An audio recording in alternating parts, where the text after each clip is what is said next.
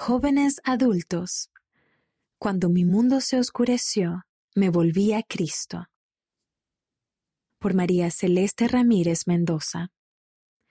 En un mensaje reciente de la Conferencia General, el presidente Henry B. Eyring, segundo consejero de la primera presidencia, habló acerca de los tiempos peligrosos en el mundo. El apóstol Pablo escribió a Timoteo, Esto también debes saber, que en los postreros días vendrán tiempos peligrosos.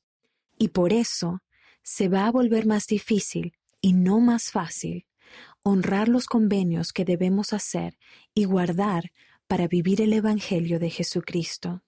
Al oír esas palabras sentí ansiedad. Ya afrontaba desafíos en mi hogar en Venezuela, así que en ese momento tenía en el corazón preguntas como ¿cómo puedo mantenerme optimista cuando el mundo es tan oscuro?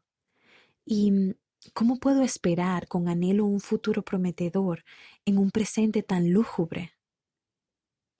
Sin embargo, el presidente Iron ofreció la solución. Citó el Amán capítulo 5, versículo 12, que habla acerca de edificar nuestro fundamento sobre la roca de nuestro Redentor, el cual es Cristo. Siempre he creído que ese pasaje de las Escrituras es verdadero, pero edificar mi fundamento sobre el Salvador parecía ser mucho más fácil de decir que de hacer. No obstante, al acercarme más a Cristo, he visto que todo obra para nuestro bien cuando nuestra fe en Él es firme. Sentirse abandonado Hace un par de meses recibí noticias devastadoras de mi familia. El mundo parecía desmoronarse ante mí. Me sentía insensibilizada, confundida y con tanta ansiedad que incluso me enfermé. No entendía por qué afrontábamos esas dificultades cuando trataba de ser fiel. Me preguntaba si acaso había hecho algo malo. El futuro parecía sombrío y sentía que el Padre Celestial y Jesucristo me habían abandonado. En medio de mi aflicción, hablé con un buen amigo. Me dijo algo que nunca olvidaré. Creo que esta situación es una buena oportunidad para que reflexiones en cuanto a tu relación personal con el Señor. Sin importar lo que suceda, depende de ti acudir a Él en busca de ayuda. Si lo haces, Él te brindará el amor y el alivio que necesitas en este momento. Esas palabras me cambiaron la perspectiva.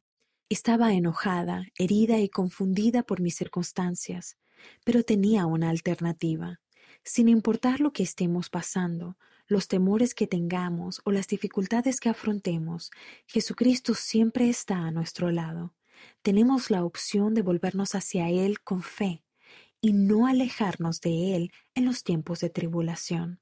Así es como fortalecemos nuestro fundamento de fe en Él y resistimos las dificultades del mundo al elegirlo a Él, como enseñó el elder de Todd Christofferson del Quórum de los Doce Apóstoles.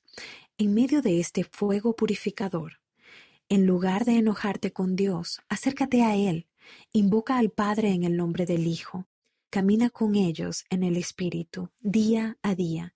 Permite que ellos con el tiempo te manifiesten su fidelidad a ti. Llega a conocerlos a ellos de verdad y a conocerte a ti mismo verdaderamente. Cristo estaba esperando que acudiera a Él en busca de ayuda.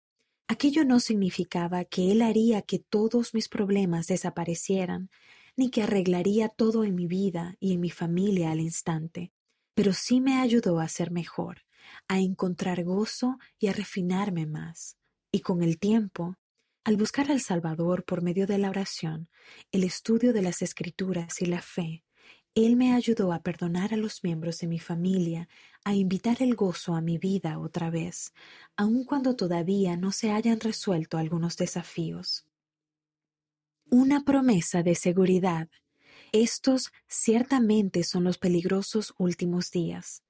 Escuchamos de guerras y rumores de guerras, de pandemias, de desastres naturales, y estoy segura de que habrá momentos aún más difíciles por delante. Sin embargo, edificar sobre la roca, que es Jesucristo, y confiar en Él siempre nos brindará paz y gozo, sin importar a qué nos enfrentemos. El presidente Iron también enseñó que para quienes estamos preocupados tanto por nosotros mismos como por nuestros seres queridos, hay esperanza en la promesa que nos ha hecho Dios de contar con un lugar seguro en medio de las tormentas futuras. Qué promesa tan poderosa y hermosa. Y la he visto cumplirse en mi vida. Sé que este es el Evangelio restaurado de Jesucristo y que Él es la fuente de toda bendición. Él es la luz, él es nuestro Salvador y nosotros somos sus ovejas, que podamos elegirlo a Él y escoger la fe. La autora vive en Zulia, Venezuela.